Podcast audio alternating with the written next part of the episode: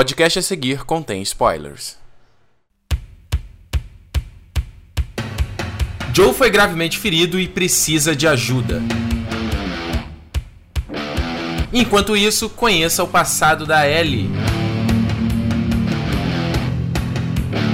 No programa de hoje, Left Behind, o primeiro DLC de The Last of Us.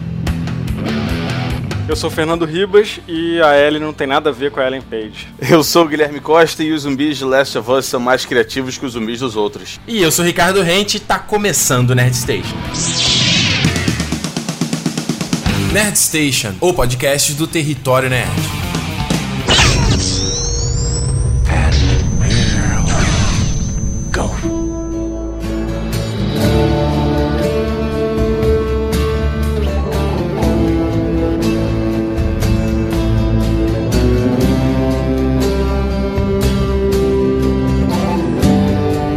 Behind é o primeiro DLC do The Last of Us, foi lançado agora no dia 14 de fevereiro, exclusivo para PS3, assim como foi o jogo, pelo módico preço de 15 dólares lá fora e 30 reais aqui. A história, cara, é muito simples, só que ela trabalha com duas linhas temporais. Na primeira delas, a gente tem o Joe, que ele foi ferido por um vergalhão, que a gente vê isso no, no começo do jogo do The Last of Us, lá quando ele tá enfrentando uma galera, e ele se machuca gravemente. A gente tem um salto, um, um ponto onde o Joe tá ferido, se recuperando, e a gente começa a jogar com a Ellie. E então é aí onde parte desse DLC acontece. Então essa é a primeira linha temporal. A segunda linha temporal, ele se passa no passado e aí ele mostra a, a história da Ellie antes de se encontrar com o Joe, quando ela ainda tá lá naquele, naquela concentração, né? E ela reencontra uma amiga, que é a Riley, que ela acreditava que já tinha sido morta, mas deve entrar e fazer parte agora dos vagalumes. Então elas estão meio que se reencontrando, meio que se despedindo e tal. Guilherme, o que, que você achou do DLC?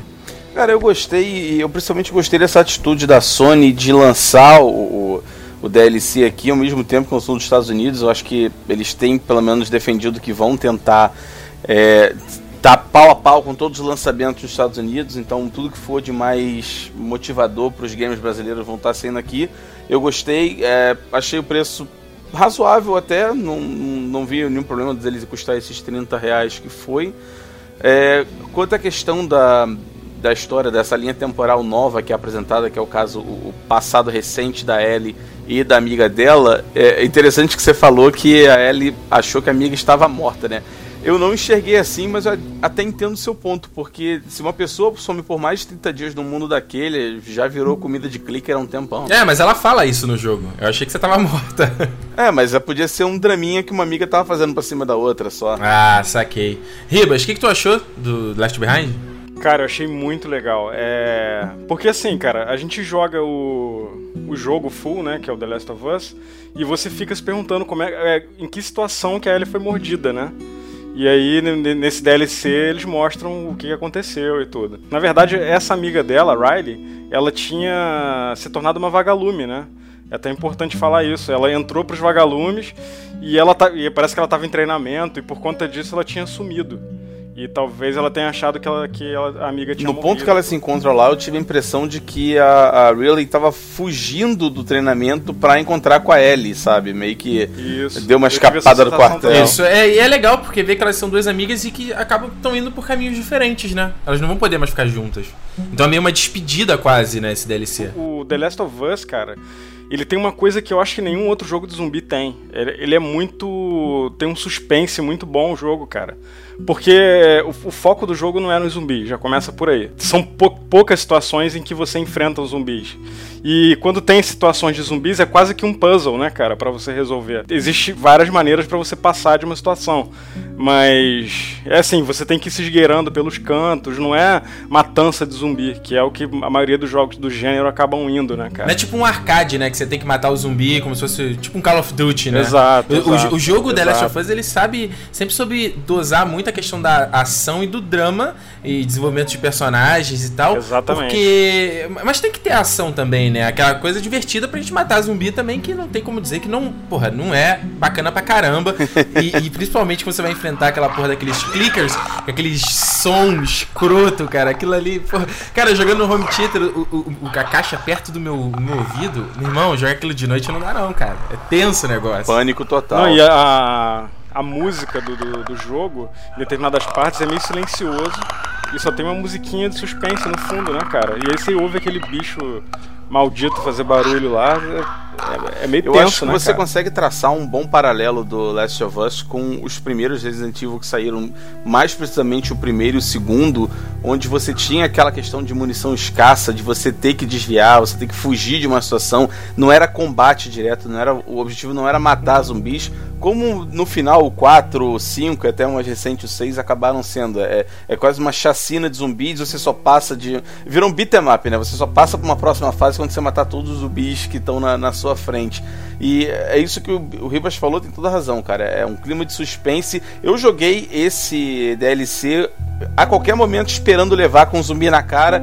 E por não ter acontecido isso, ter ficado só no suspense, eu achei que ele teve uma experiência muito mais profunda do que se fosse susto atrás de susto Concordo. atrás de susto. É, é aí, é, aí eu vou concordar e discordar de tu, Guilherme, assim, vou jogar aqui na mesa, porque ah, eu concordo com isso que você falou, essa questão de criar o clima, eu particularmente acho isso essencial e até um dos motivos de que, eu, por exemplo, eu não gosto do, do Left 4 Dead, por exemplo, que eu sei que vocês gostam, é um jogo que vocês gostam bastante, mas ele pra mim é um jogo de zumbi que ele não, ele, ok, ele é arcade, é diversão, é dar tiro, mas pra mim eu não vejo muita graça nisso, sabe? Ficar dando só, apertando o botão, massacrando o botão, Uhum.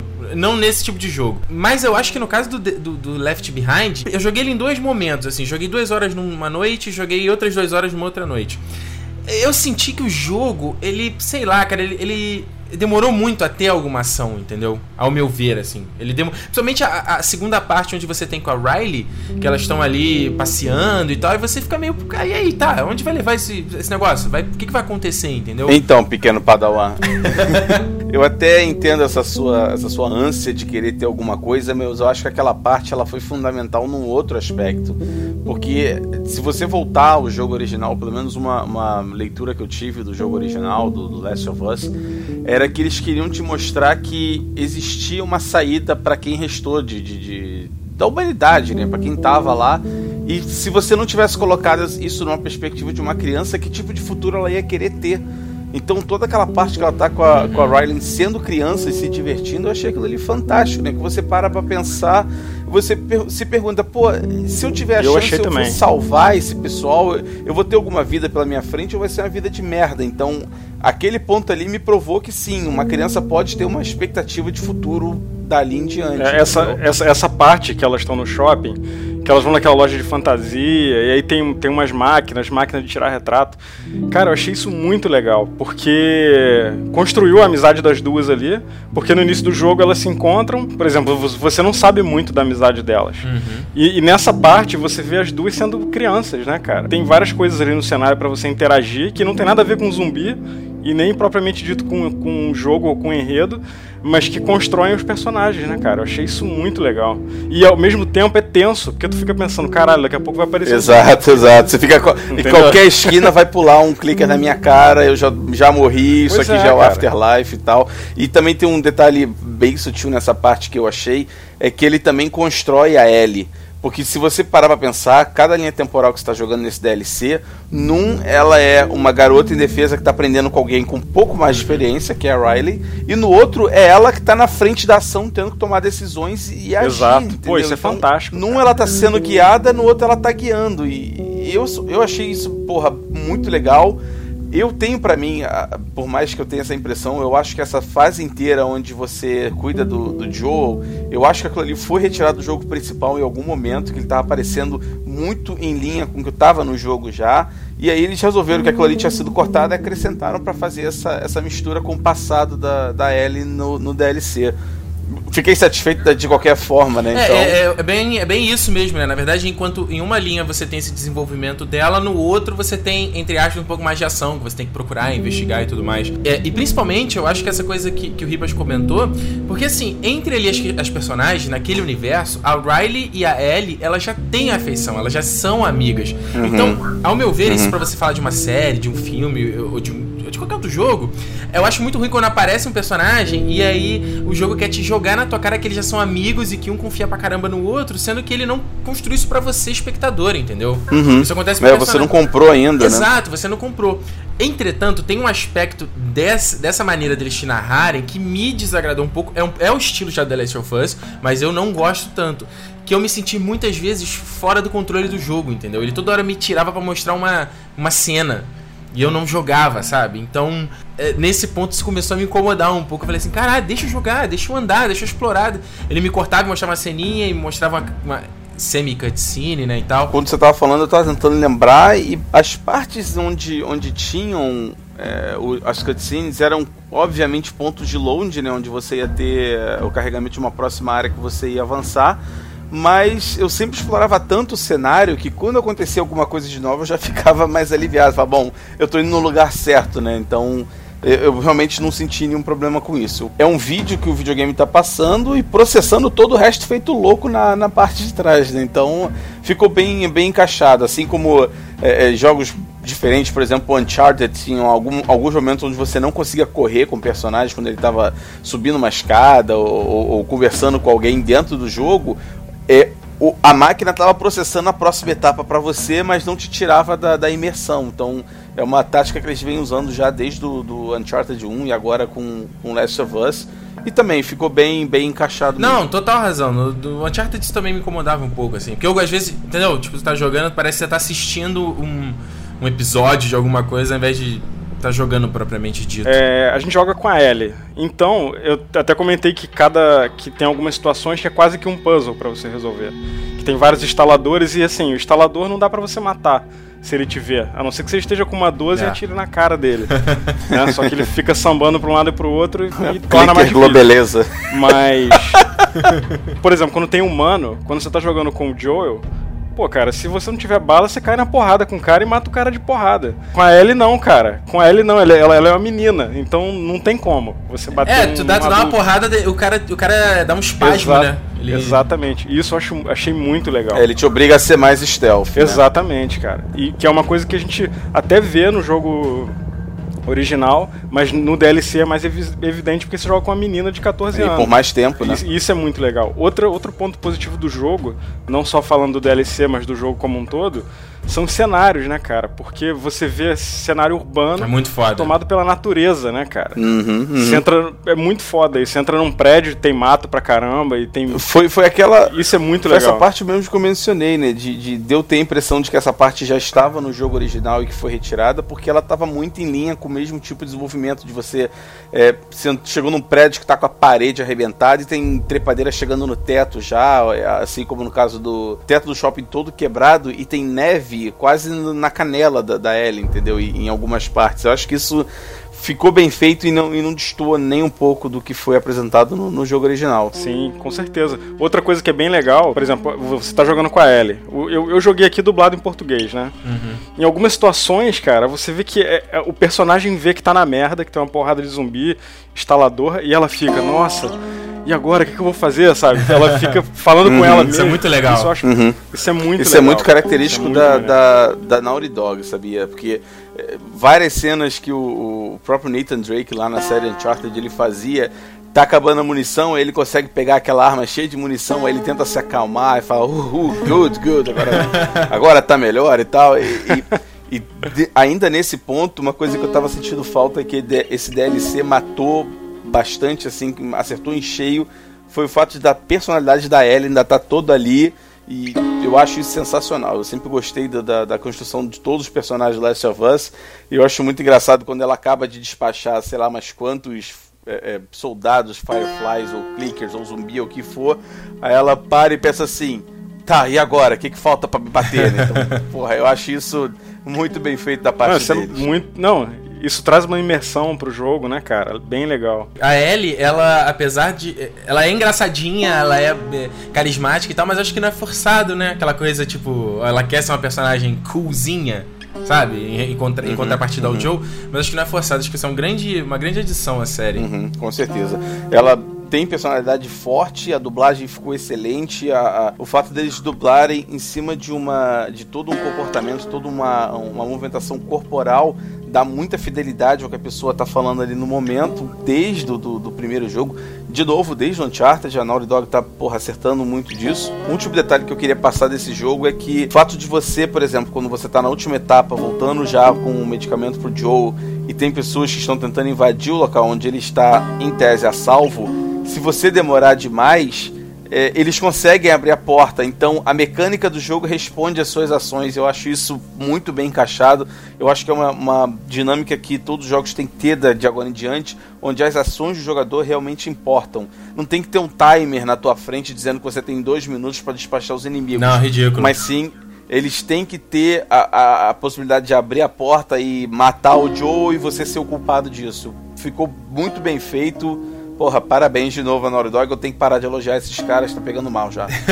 eu que sou um sujeito ansioso, eu fico tenso, cara, nesses momentos que eu falo, oh, meu Deus, oh, meu Deus. Acaba me. Nossa, esse pedaço pra eu conseguir passar do jogo foi terrível, porque eu morri um milhão de vezes que eu ficava nervoso querendo ir logo proteger o Joe. E foi o que o Ribas falou, uma minazinha que eu não conseguia encarar ninguém, né? Não era o Kratos, né, que podia sair dando porrada em todo mundo. É. O Last of Us, cara, pra mim, pelo menos, foi um dos melhores jogos que eu já joguei, cara. Concordo, Caramba. concordo. É, um dos melhores jogos que eu já joguei também. Sim, em termos de história, jogabilidade, imersão.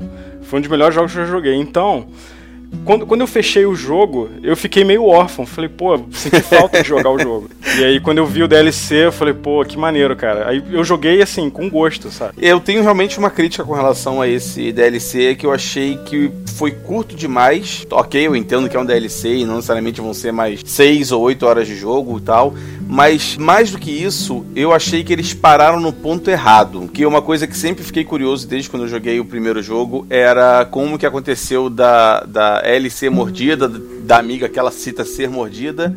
E se você tem um DLC que conta isso, por que não avançar até aquele momento duro na vida da Ellie, onde ela talvez tivesse que ter sido obrigada a matar a amiga dela que virou um zumbi. Pelos olhos da Ellie, as duas iam morrer. Ela não sabia que ela não, não ia morrer. Não, eu entendo, mas ela mesmo conta no, no The Last of Us original, ela fala que nós dois fomos mordidos, a gente ficou esperando a morte, mas eu não morri. Então ela sabe que a amiga morreu, e se a amiga dela atacou ela e ela tivesse que ter matado a, a, a, a Riley, e se isso fosse um contraponto foda para todo aquele momento de distração que as duas tiveram. Tipo, porra, eu acabei de passar um, um dia maneiríssimo com a garota aqui e eu tô, me, tô sendo obrigado a matar ela, entendeu? Se você colocasse isso pro jogador, para ele ser obrigado a, a, fazer esse sacrifício, poderia ter sido um ponto ainda mais alto do jogo. Você teria que decidir se ia matar ou não ela. Não uma decisão moral, não tô falando que teria que ter uma decisão moral, mas você ter que enxergar pelos olhos dela como foi foda você ver a sua amiga morrendo. Nem que, sei lá, ela morresse de alguma outra forma e ela se salvasse e tal,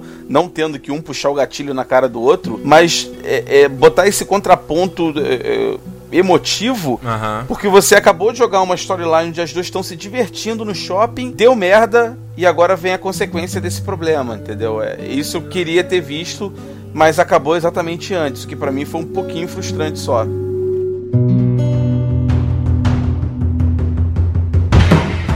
Assim, sempre quando eu vou consumir, às vezes, um, um produto, assim, um filme, um jogo e tal, aí muitas vezes eu vou com o pé atrás, vou com o básico usado de birra e tal, eu, eu quero, tipo, me convença, só quero ver. E aí, nesse jogo, o lance que eu queria ser convencido era justamente essa relação da Ellie e da Riley, né? E aí, porra, a ceninha delas brincando, ah, ah, ah, hi, hi, máscarazinha. Aí eu fiz assim, porra, que parada forçada, caraca, qual é? Não, eu tô entendendo o que você tá fazendo, Naughty Dog, tu não vai me pegar, não. Mas, cara, chega naquele momento que elas vão brincar de guerrinha de arma e depois que elas dançam e uhum. tal, não sei o quê. Uhum. Cara, eu, eu, quando eu fui ver, eu falei, putz, cara, que sacanagem. Elas realmente eram amiguinhas. E eu comecei, me peguei pensando, falei, pô, Ricardo, são mente suja, que eu, né, tá duas menininhas ali, tão dançando e tal, não sei o quê. Aí eu falei, pô, que mente suja, né, pensando nessas merda. Elas dão um beijão, cara. Elas dão, dão uma pega a outra ali, cara. Eu. I did see that coming. Sabe qual é? Eu, eu vi aquilo. Ele tá cheio dos termos em inglês aí. É, eu tô, tô americanizado demais, né? Tô Carmen Miranda agora. Não, eu, eu achei que isso poderia acontecer porque. Não sei, tinha alguma alguma meio que ternura assim no momento que a que a Ellie falava da amiga dela. Eu sempre vi isso até no outro jogo, tal. Eu acho que aquele ponto ali foi importante de enfatizar um pouco aquele lado que eu falei antes de, de por que, que uma criança se sentiria esperançosa no mundo daquele. Para mim, é, é, uma forma de mostrar com o único outro humano que aparece nesse, nesse DLC quase inteiro que não quer te matar, como que ainda pode existir relações, mesmo que seja, porra, ela descobrindo com a amiga dela o que, que é amor, sabe qual é? Eu achei isso legal. Sim. Não, não achei assim, ah, meu Deus, é pra criar polêmica. Não, nada disso. Foi um negócio inocente ali, uma, uma uma, quase uma brincadeira. Até a cena é tão bonitinha, né? A cena é doce. Exato. Né, Por mais que a Ellie seja menor de idade, isso possa ser considerado uma parada polêmica, eu não enxerguei assim. Foi a, a, a minha interpretação. Eu achei legal. Não, não, acho que a gente deva dar tanto o fato de ser, ah, foi um beijo gay, a chupa novela das oito, essas coisas. Não, né? Cara, eu concordo com tudo que o Guilherme falou. Eu, eu, eu inclusive acho, cara, que é, antes de você falar que é um beijo gay que rolou no jogo, você tem que olhar pela ótica do, do jogo, de apocalipse, né, cara? Elas estão numa situação de merda ali. E aquilo que o Guilherme falou, elas estão descobrindo que pode ter amor ainda. Então, pode ter sido é, algo que aconteceu por causa é, da situação toda, da, atmosfera toda apocalíptica que está em volta delas, né? E pela amizade e tudo. Então, em momento eu não achei isso gratuito no jogo. Eu achei que completamente incrível. É... E assim, cara, eu realmente não encaro como beijo gay, não. Eu encaro como uma situação de amor entre duas amigas que estão numa é. situação extrema. É, eu acho que até virou um pouco aquela coisa de tipo, quando você tá vendo essas histórias pós-apocalípticas, é tipo assim, o que, que, que, vai te motivar a continuar lutando, né? E. Exato. Até o discurso dela no pois final é. do jogo, né? É, é o é isso, né, cara? É, é a relação que a gente tem, o sentimento que a gente tem uns pelos outros, seja ela pela Riley seja ela pelo Joe também, né? Que ela tá ali se, se fudendo, encarando uma galera para salvar um cara que, ah, sei lá, até poucos meses atrás ela não conhecia e tal. É, ele, exatamente. Não, e, e não queria ter nada com ela. Tipo, eu não vou carregar essa criança para fora da cidade isso. nem que me paguem em ouro, sabe? Ou em lata de pêssego. não, e faz relação com o final do próprio Last of Us, que ele eh, abandona tudo e fala, cara, não vou, não vou deixar essa garota ser usada pra essa porra. Muito legal. Olha só, foi até lançado ano passado, lá nos Estados Unidos, a The Last of Us American Dreams, que foi uh, uma minissérie em HQ, em quatro, quatro edições, onde eles contaram um pouco da história também da Riley e da, da Ellie, elas vivendo as aventuras ali, quando começou todo, toda essa calamidade mundial. Ela foi lançada pela Dark Horse e é escrita pelo Neil Druckmann, que é um dos principais roteiristas do The Last of Us. Então foi lançada no, foi no começo, entre abril e julho do ano passado, assim, antes mesmo do The Last of Us ser lançado e depois ganhou uma versão encadernada para 2013. Então, uh, não tem, não foi lançado aqui no Brasil. A gente tem que de repente correr atrás aí para ver como é que como é que é esse desenvolvimento da história e como ele faz, de repente, se ele faz alguma ponte, né, com o jogo principal. Não, é assim, eu, eu também não li essa, essa HQ. Mas a minha opinião quanto a isso é a seguinte, cara. Quando você tem algo que você curte muito e, e você quer um pouco mais sempre daquilo ali, eu acho que é, funciona como um complemento é, foda do, do negócio, né, cara? A, a, gente vê, a gente vê isso em The Walking Dead, que você tem os livros, que, né, não vamos nem citar que a série tá uma merda, mas é, você tem uma série de coisas que vão complementar aquele universo ali, né, cara? Então, isso eu acho muito legal. Então, eu acho, que, acho válido pra caramba. Aliás, a gente tá falando de um, de um mundo é, que está sofrendo uma calamidade, a gente vê esse jogo pelo ponto de vista de duas pessoas passando por diversas adversidades. A minha pergunta é: já foi anunciado? Já foi anunciado não, né? O pessoal está comentando, toda hora rola um papo do The Last of Us 2. O que, que vocês acham? Que o jogo ele deve continuar com Joe e Ellie porque a história do primeiro jogo termina relativamente aberta, ela conclui, mas ela deixa uma ponte? Ou vocês acham que deve ir para outro grupo, outro aspecto desse mundo? Cara, eu prefiro que continue com os dois, mas eu não descarto a, ideia de ser uma outra galera também, porque é, a gente acaba tendo curiosidade de saber o que aconteceu com o resto do mundo, né, cara? Com as outras pessoas também. Como é que a galera tá vivendo, ou talvez eles possam até mostrar o jogo pela ótica dos vagalumes também. Uhum né? Porque pelo que, eu, pelo que eu li, os vagalumes são um grupo de terroristas, né? Que parece que a praga é, é meio que responsabilidade deles, dela ter se espalhado, né? Eu não compro muito essa teoria, não. Eu acho que os vagalumes são mais um grupo, assim, meio que anarquista, sabe? Black Bloc. Em determinado momento, até o governo deve ter visto que ninguém ia se salvar. Então, até a estrutura societária que o governo defendia e quem defendia o governo ruiu de uma forma tão agressiva, que são os soldiers, que começaram a se organizar grupos de resistência e num determinado momento eles tinham poder em paridade, né? Eles eram realmente um contra um pro, pro que. Governo não existe mais. Até no início do jogo tem aquela questão de ah, tu vai distribuir ração hoje ou não vai, não sei, a base não fala, então parece que o, governo está ruindo no início do jogo, então chega num determinado momento onde você acha que é um contra o outro e acabou. Então eu nunca vi os Fireflies como terroristas em si. São pessoas que estão defendendo sua, seu ponto de vista, ok, tanto que no final do jogo você está levando a Ellie para um hospital onde os Fireflies estão estão controlando para tentar arrumar uma cura. Então eu não acho que seja só por terrorismo é, em si. A questão do Last of Us 2, eu acho que deixou um excelente gancho no final do primeiro jogo, que é essa questão do Joe ter optado por não salvar essa sociedade que estava lá, entendeu? É, primeiro porque você não tinha nenhuma garantia de que isso iria funcionar e segundo porque ele achou que não valeria a pena sacrificar a Ellie para que aquilo fosse salvo, para que quem estava lá restando praticamente se matando por qualquer motivo fosse salvo. Uhum. Então o que a gente pode ter é um desenvolvimento de um outro grupo que queira é, é corrigir o que está errado, voltar a, a, a, ter uma vida normal e em determinado momento do jogo a Ellie descobrir dessa, dessa decisão que o Joe tomou sendo que ela já estava totalmente a favor de, de, seguir adiante com a tal da operação e pode ser aí uma, uma história interessante, mas realmente sem ter muito detalhe, assim, pensando meio que rapidamente, só compraria uma ideia se realmente fosse algo bem, bem superior ao primeiro. É, porque é impossível eh, não rolar um segundo jogo, porque o primeiro foi muito querido, cara. Acho que, pô, tu vai ver as notas dos reviews dele, é, pô, entre 9 e 10, não, não é mais abaixo disso. Todo mundo... Não, eles ganharam vários prêmios. Tudo, é, é uma obra de arte de fato, e muita gente considera que é um melhor jogo da geração passada. E aí, agora também foi anunciado recentemente que vão fazer um filme do The Last of Us. Não acho que é uma boa decisão, porque,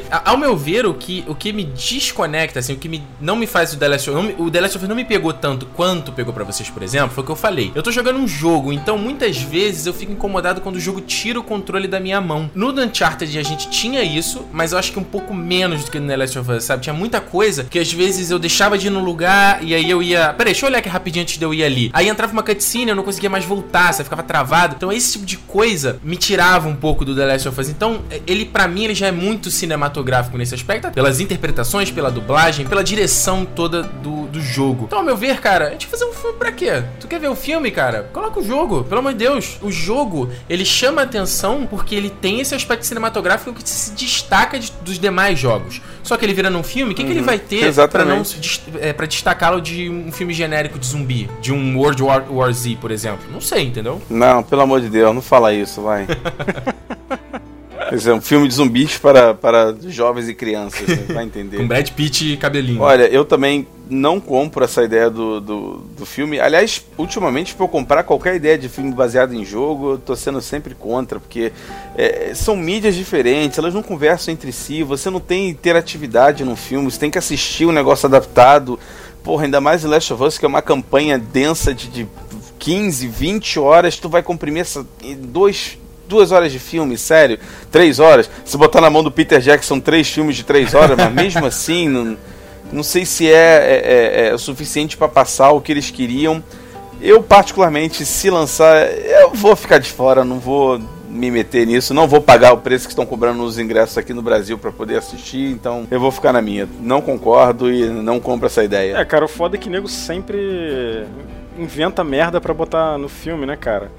Acaba rolando aquela viajada na maionese e aí nego caga o que, que já tá pronto, né? Eu não duvido nada que teria uma cena de sexo ardente entre a Trish e o Joel só porque virou filme. Ah, sim, com certeza. Com certeza. Agora, só, só uma coisa para acrescentar: a relação dele com a Ellie é muito maneira, né, cara? É justamente no final do primeiro jogo do primeiro jogo, do, do jogo full, né, do original, ele resolve que não vai sacrificar a menina e você acaba é, pensando que a Ellie é a ligação que ele tem com o passado da filha dele, né, cara? Acaba rolando uma relação de pai e filha. Uhum. Ele meio que desenvolve durante o jogo realmente esse, esse tipo de função até. É, não, você vê que no início ele, ele meio que caga pra ela, vamos lá, tem que te levar em tal lugar e acabou. É, no início e... ela é um trabalho, ela é só um trabalho, Exatamente. tem que te levar não, até o ponto tal. Exato, e vale lembrar que no, no, no início do jogo, a, a, acontece aquele, aquela merda toda lá, a filha dele é, é assassinada. E depois, cara, o jogo avança 30 anos na frente. 20, 20 anos. 20 anos, né? 20 anos de amargura, né? Pois é, o cara tá mais velho, morando num, num refúgio lá, e o cara é. Comendo pêssegos.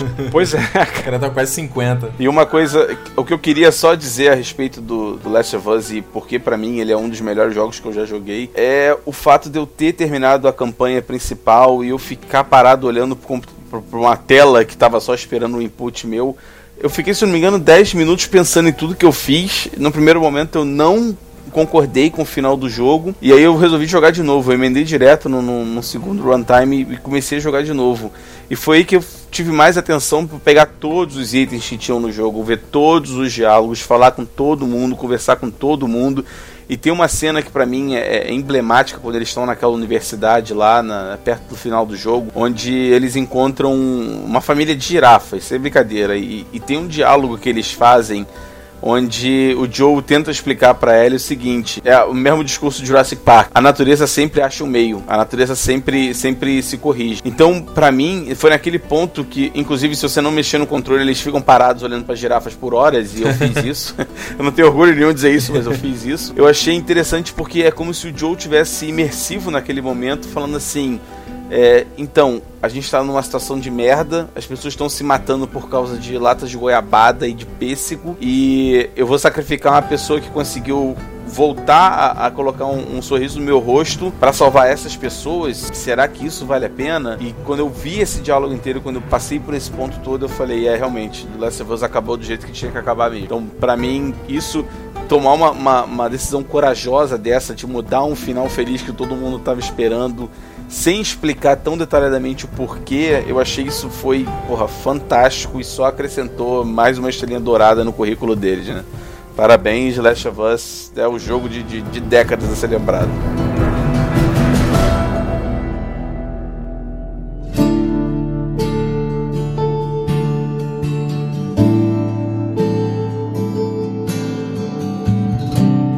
Finalizar, vamos aqui fechar nossas considerações finais sobre Left Behind. Se você ainda tá na dúvida para jogar essa porcaria, né? Pelo amor de Deus, fala sério, mas tudo bem. A gente vai aqui dar nossa opinião final. Vou começar aqui então, tá? Left Behind realmente é um excelente DLC. Eu acho que ele é uma aula de DLC, porque hoje em dia a gente toda hora vê uh, DLCs que nada mais são do que partes do jogo que vieram faltantes no, no, no, no pack principal, né? Tem até aquele meme do Nine Gag que é, eles fazem uma metáfora com uma obra de arte, que é um quadro, e o DLC são outros quadros.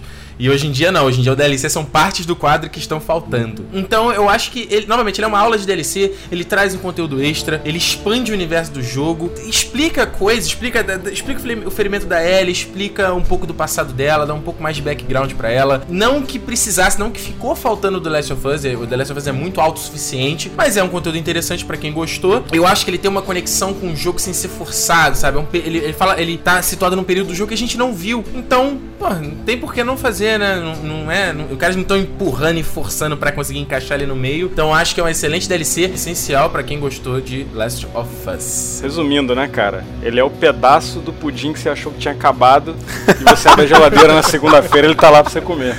The Left of Pudim.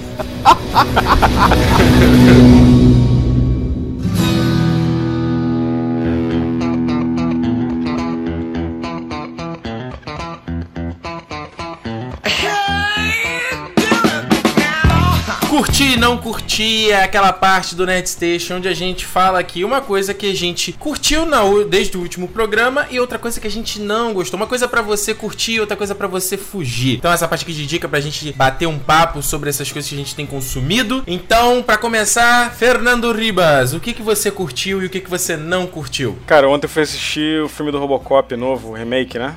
Pô, eu curti bastante, cara. Achei muito legal. Boa. Vi elementos de tropa de elite ali no, no filme. Achei o personagem muito maneiro, muito melhor construído do, do, que o primeiro filme. Teve outros pontos que eu gostei também, não vou me aprofundar muito, senão vai ficar muito longo, mas deixa a dica aí para quem quiser assistir. Outra coisa que eu, não, que eu não curti foi a falta de respeito das pessoas lá do cinema, do lá do UCI. Ah, normal. Porque no início, no início do filme, cara, eles largaram alguma coisa na frente do projetor, cara. É, caraca, sério? Nossa. Pois é, não, e rolou uns 15 minutos de filme com um troço na frente, só dava pra ver metade do filme.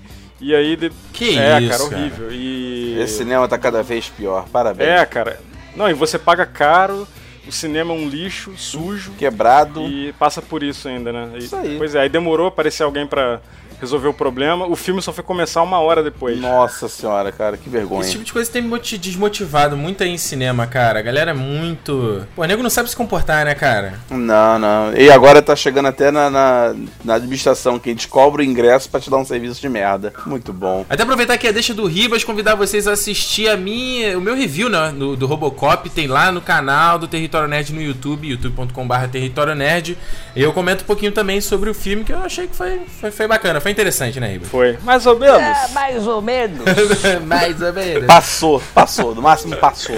Eu curti, cara, curti, achei legal. Cara, nessa, nessas duas últimas semanas, uma coisa que eu curti é o Audible. Vocês conhecem o Audible? Não. Não. Cara, o Audible é o site de audiolivros da Amazon. E eu tava esses dias assistindo um, um canal do, da Comic Book Girl 19, que eu gosto muito no YouTube. E ela fez a propaganda do Audible e tinha lá pra você baixar um livro de graça. Eu falei, pô, por que não, né? Entrei e tal, baixei o Game of Thrones, porque como o livro é em inglês, audiolivro, eu falei, pô, melhor eu vi alguma coisa que eu já conheço a história, que vai ficar um pouco mais tranquilo de, de acompanhar. E, cara, eu fiquei surpreendentemente satisfeito, cara porque o. Eu acho que, obviamente, audiolivro não é livro. Você não tá lendo e, e, se você ficar só consumindo audiolivro, tu não vai aprender a escrever. E a gente tá com um grave problema de pessoas não saberem escrever. Uhum. Mas é muito interessante porque eu, eu ouço, e é meio um podcast, assim, né? Eu ouço quando eu tô correndo, quando eu tô no trânsito. Então, é, é eu achei muito interessante é, a maneira como você consome, o aplicativo deles também. Não tem nada assim de extravagante, mas tem umas funções muito bacanas. Você, você programar um sleep, né? Se você vai ouvir antes de dormir. Você pode fazer marcação tipo de bookmark. Uh, tem os capítulos e tal. Você pode baixar uh, cada parte do livro por partes. Então, do Game of Thrones, como é um livro muito grande, são quatro partes de mais ou menos oito horas cada uma. O livro é narrado pelo Roy Dotrice, que é pô, um ator que já até participou do Game of Thrones como um dos, dos arquimestres lá, dos caras que fazem o Fogo Vivo na segunda temporada. E a narração dele é muito bacana, ele interpreta os personagens mesmo, faz as, as vozes deles e tal. É bem legal e fica aí o convite, cara. Eu não sei só como é que se vocês podem entrar lá e baixar de graça. Eu entrei pelo link do canal, então eu acho que foi, foi muito bacana. Eu gostei muito do Audible. Não, eu só queria saber se por acaso deu uma olhada na como é que é o repertório, se tem bastante coisa, se tem outras línguas ou não, é só fechado americano mesmo. Cara, eu não cheguei a procurar muito, mas é, ao meu ver eu não vi nada de outra língua, mas você encontra livros assim dos mais famosos, assim, entendeu? Assim, os livros mais populares você encontra. Agora eu não sei se é alguma coisa mais, tipo assim, underground ou, ou menos conhecida, se como é que vai ser, como é que vai ter a tua oferta. É, tá faltando uma, coisa dessa aqui no Brasil, acho que isso é muito bacana, cara. Porque o nosso povo não tem, né, cultura de leitura, né? Olha, o meu curtir desse programa vai para quantidade de jogos indie barra casuais, barra hardcore casuais, barra difíceis pra caralho, que estão aparecendo no PS Vita, por incrível que pareça. Eu adquiri um recentemente, acho que tem pouco mais de um ano. Na verdade, acho que deve fazer um ano, não deve ser mais que isso não. E tem bastante jogos que, pela facilidade de só ligar o videogame, jogar por 20 minutos e morrer sei lá quantas vezes no jogo, já para mim já é o suficiente, por exemplo, quando eu tô indo dormir ou é, um momento ocioso entre uma tarefa e outra tal. Eu acho que isso é interessante porque tá dando muita, muito tempo de vida útil pro meu PS Vita, eu tô jogando quase mais do que o PS3. E como eu sou fanático por videogame, qualquer, qualquer oportunidade que eu tenha, eu vou estar jogando. Então eu estou bem satisfeito com essa quantidade de lançamentos que a gente está tendo. O destaque que eu vou fazer dessa galera indie, digamos assim, é um jogo chamado Spelunk, que é simples, clássico, ele tem muito matemática de, de exploração e tal, e ele é nojentamente difícil. É um jogo que não tem vidas. Morrer, morreu. Eita, não tem checkpoint, não tem continue, não tem comprar continue para continuar. Pô, nada disso. moda jovem aí vai então, odiar, né, esse tipo de jogo. Essa galerinha de café com leite frio não vai conseguir seguir adiante. E é um jogo que está me desafiando, porque eu consigo avançar, eu consigo ver como é que é a próxima fase, aí eu quero ir mais, aí me descuido, morro, tenho que voltar tudo. Tá, tá, tá um inferno. É, são ciclos assim de, de de amor e ódio por ele e eu já tive que quase instalar um mini paraquedas no, no PS Vita de tanta vontade que eu já tive de jogar ele pela janela. Então, eu acho isso é, é interessante. Está dando muita vida útil assim pro videogame que eu achei que ia ser como o, o, o PlayStation portátil que depois de um ano ia estar tá praticamente largado e não está sendo o caso. Então, então PS Vita não é um hardware morto, tá? Dá para comprar aí, você incentiva a galera a comprar. Pô, eu eu estou usando bastante. Pra você ter uma ideia, eu tenho sete jogos, é, digamos assim, mídia física que eu comprei, que são é, jogos mais clássicos, que saíram pro Vita e são os carros-chefe de venda, mas de jogos que eu baixei direto pela PSN Brasil são quase 10, então tá, tá numa quantidade assim é, pau a pau de lançamentos com os que eu baixei, mas como eu disse, é, é uma plataforma para mim secundária de um jogo mais casual assim, eu não, não pretendo encher com sei lá quantos jogos em, em questão de meses. E tá já nesse tempo de, de, de, vida que eu tenho com ele, já comprei quase o triplo de jogos que eu comprei pro PlayStation Portátil, só a critério de comparação. Caramba! Cara, e quanto é que tava mais ou menos o preço desses jogos? Ó, pra você ter uma ideia, o Mortal Kombat do PS Vita, que é a edição completa com os quatro personagens DLC, tá saindo a 16 dólares hoje na Amazon. O Ultimate Marvel vs Capcom tá saindo a 27 e o Street Fighter vs Tekken, que por sinal é um jogo que me surpreendeu bastante, tá saindo a 20 dólares. Então tá, tá acessível, então, né, pra caramba. Tá bem acessível. Quem tiver a oportunidade de comprar lá fora, lógico que vai ser muito melhor. E são horas de jogo aí numa plataforma que, para mim, ela teria muito pouca vida útil e não tá sendo o caso, né? Ah, o PS Vita tá tendo Vita. Extra Vita.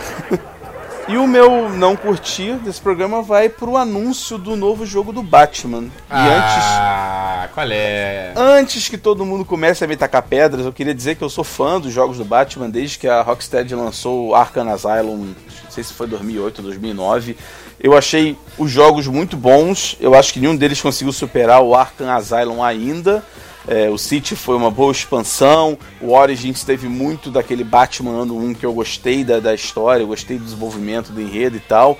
Mas o meu medo é que vire Call of Duty Batman daqui para frente e todo ano tenha que se ter uma, uma versão nova. E até o, o, o Origins, eu cheguei a comentar isso com você. Eu achei que o sistema de combate deu uma caída no, no, no Origins. Alguns combos não engatavam, alguns botões parecia que o, que o computador não lia e, e eu acaba, acabava apanhando muito durante a, a luta e tal. Acabou aumentando a dificuldade assim, mas não é uma maneira bem real de se fazer isso, né? Eu achei que, de novo, eu não sou contra os, os lançamentos do Batman. Se for uma história tão foda como, por exemplo, Arkham Asylum foi, ótimo, é só vantagem pra gente. Mas é, já tem esse ponto e o fato de que não vão usar o Coringa, te, teoricamente não vai ter o Coringa nesse jogo. Até segunda né? ordem. Até segundo spoiler não vai ter nada. Então, sei lá, eu acho que eu acho que toda franquia ela tem que ter um pouco de, de calma, ela tem que saber usar a imagem com calma para não ficar cansado, não ficar extenuado em questão de anos. E, pô, mais um lançamento, por mais que seja de volta com a Rocksteady e não com outras empresas, eu acho meio temerário, poderia ter sido esperado um pouco mais. Eu não sei se estão querendo aproveitar essa fase de baixa que a nova geração está tendo para lançar alguma coisa logo agora, mas sei lá, eu fiquei um pouco de pé atrás. E ainda depois que eu ouvi que você vai poder pegar o, o Batmóvel e dirigir pela cidade, eu falei, cara, GTA Gotham City vem aí, né? Então, que exagero! Ficou meio exagerado. E eu, inclusive, até tive uma ideia, né? Eu acho que a Rocksteady podia juntar com a Rockstar, fazer esse GTA Gotham City lançar com o nome de uma joint venture dessas duas empresas chamada Equipe Rocket e espalhar uma porrada de easter egg de Pokémon pelo cenário para ser sucesso garantido até o final do ano, cara. Tá aí, milhões vendidos.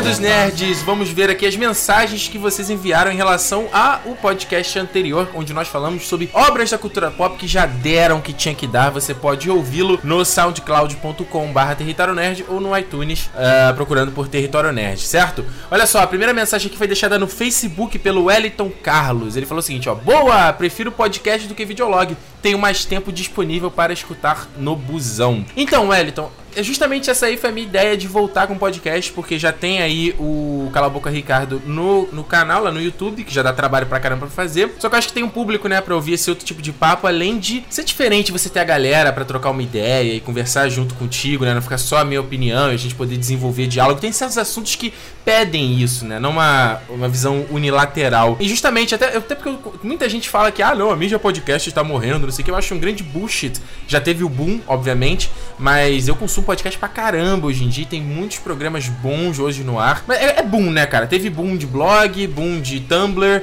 Uh, hoje o boom é de canal do YouTube. Então, o que vai passar também vai virar outra coisa no futuro. Tem Vine agora, né? Talvez seja o boom. Então, que bom que você gostou. Podcast, como é que ele vai funcionar? Ele funciona quinzenalmente em relação ao Cala Boca Ricardo, tá? Sexta, uma sexta-feira Cala Boca Ricardo, na outra sexta-feira Nerd Station. Então, semana que vem tem videocast lá no canal. Se você não se inscreveu, por favor, se inscreva. E na outra semana, o podcast, correto? A segunda mensagem que eu tenho aqui é do Pedro Guedes. Ele deixou lá no SoundCloud essa mensagem. Ele falou o seguinte: ó, podcast foda, mas Dredd não é remake do juiz do Stallone.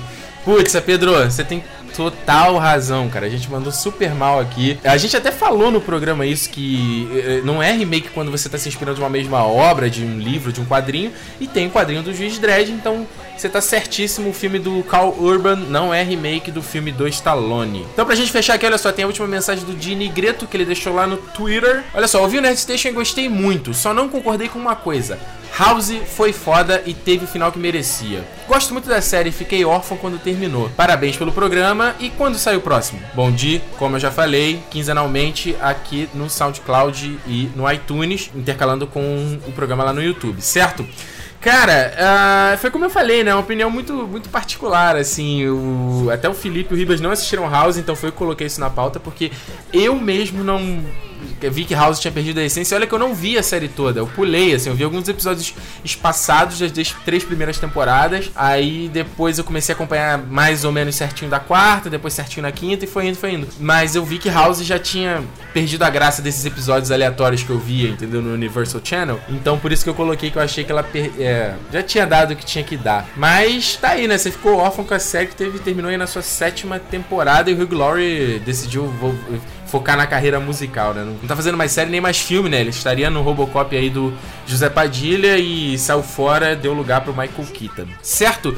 Então olha só, pessoal, antes de ir embora, novamente eu quero deixar aqui te convidar para acompanhar o Território Nerd no Facebook, no Twitter, no Tumblr e no Instagram, cara. O Território Nerd tá nessas quatro redes sociais, tem atualizações constantes em cada uma delas, atualizações diferentes, então não adianta seguir uma e que vai ter as mesmas atualizações em todas. Cara, para você achar é arroba Território Nerd em todas essas redes sociais, correto? E também, como a gente ainda não tem o site do Território Nerd, já tá, já não aguento mais nem falar sobre esse site que nunca vê a luz do dia. A gente tá, então o podcast está sendo postado de uma forma meio espaçada assim, né? Não tem um repositório, né? Não tem um site onde você vai ter o post, etc, etc. Mas galera, isso é questão de tempo, tá? Então, por enquanto, você pode acompanhar o Território Nerd no soundcloud.com. Sound de som e cloud de nuvem, que é um serviço muito bacana bacana de, de. Como se fosse um YouTube de áudio, né? Então você pode ter sua conta lá, seguir perfis, curtir, retweetar, você pode comentar em pontos específicos do áudio. Então é uma ferramenta muito bacana para trocar essa ideia e eu gostaria muito que vocês usassem e, e botassem lá os pontos específicos que vocês estão comentando, até para eu ter uma noção do que, que vocês estão falando. Ou procurar o Território Nerd no iTunes para você sempre ser atualizado quando tiver programa novo, correto? E para não perder o costume, youtube.com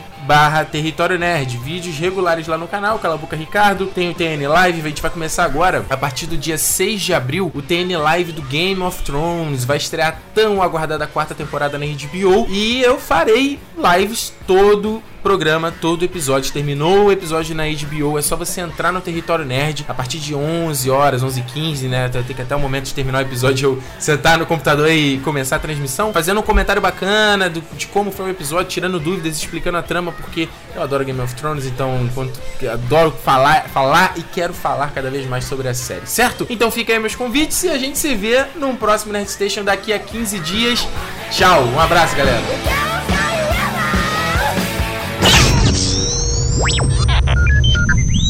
I'll be back.